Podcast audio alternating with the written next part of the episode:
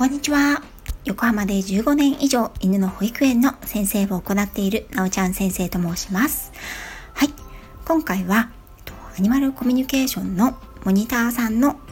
感想配信をいただきましたよというお知らせになります。今回はですね、えっ、ー、と、2名の方にモニターさんの感想配信をしていただきました。1名の方は、取り留めのない話で、という配信をされていらっしゃる磯さんという方ですね。で、磯さんの、えっと、アニマルコミュニケーションは、こちらはですね、磯さんの、えっと、ペットさんではなくて、磯さんが、えっと、お兄様がいらっしゃるんですが、お兄様のご夫婦が飼われているうさぎちゃんですね、にアニマルコミュニケーションをさせていただきました。と私、うさぎちゃんをお話しさせていただくのは初めてだったので、とても興味がありまして、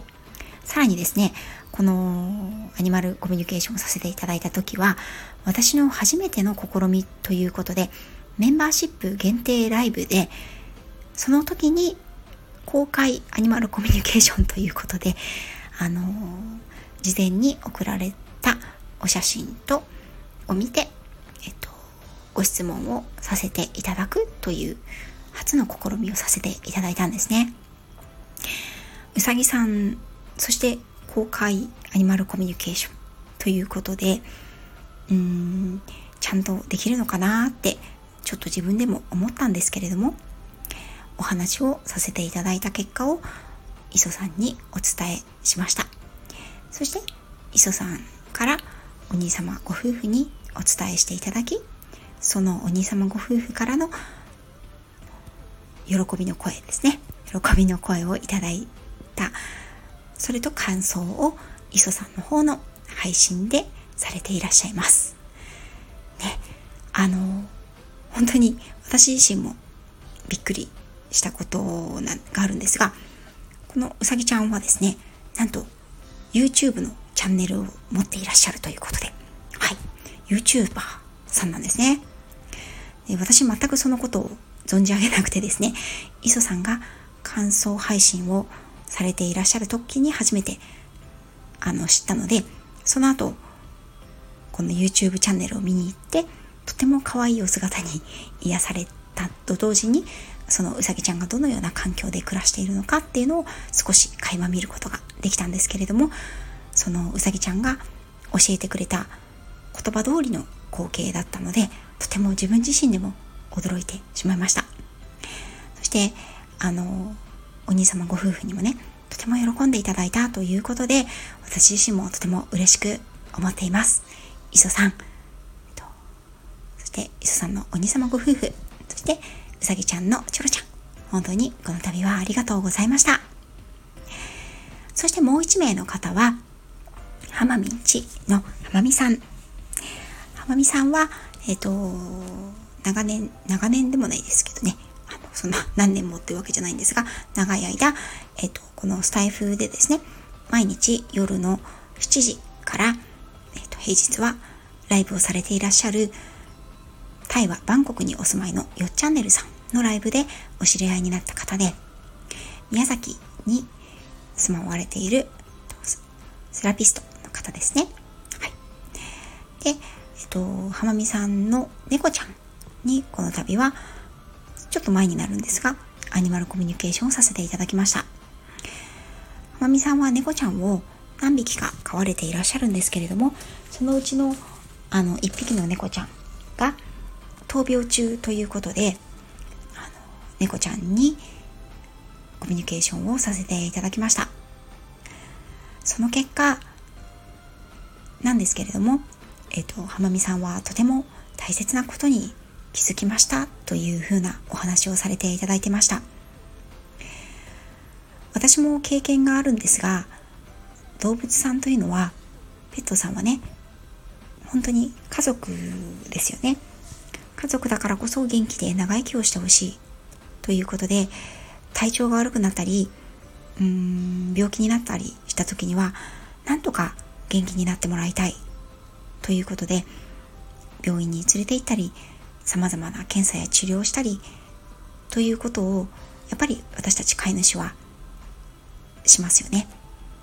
なんですけれども動物さん自身はどのようにそれを考えているのかそれを動物さんから直接お話を聞くっていうのは私はとても大切なことなんじゃないかなと思います。というのもやはり飼い主さんの気持ちだけにあの中心になった治療っていうのにどうしても傾いていってしまうことが多くあるからなんですね。だけれどアニマルコミュニケーションを通して動物さんに今の思い望んでいることこれからこうしていきたいっていうことがあればそのお話を聞くっていうことは改めて動物さんとペットさんと飼い主さんの距離を縮めることですしそのようなね闘病でちょっと関係性が今までと違ってしまった時にこそとても響くものではないかなと今回の浜美さんの感想配信を受けて私自身もそのように思いました。実はうちのみことしもですね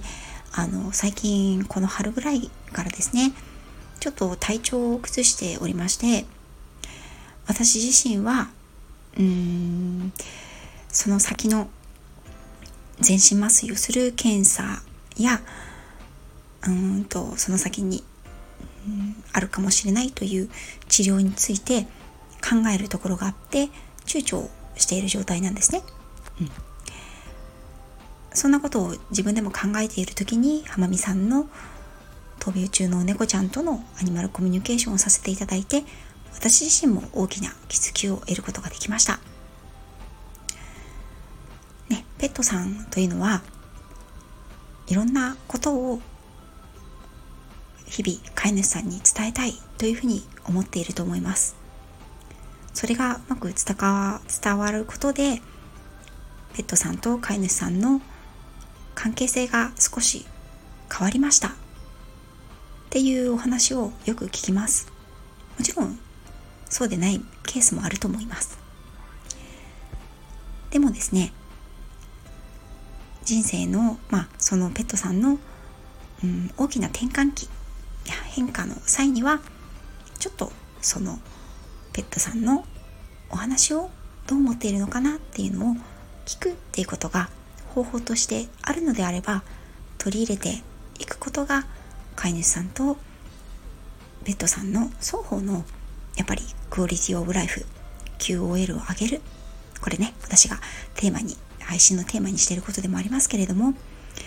それにつながるんじゃないかなというふうに思います。浜美さん磯さんこの度はアニマルコミュニケーションのモニターを受けていただき本当にありがとうございました。私自身もアニマルコミュニケーションさせていただくことでとても大きな気づきや幸せをいただいております。本当にありがとうございました。概要欄にお二人の感想配信の URL を貼らせていただきますので、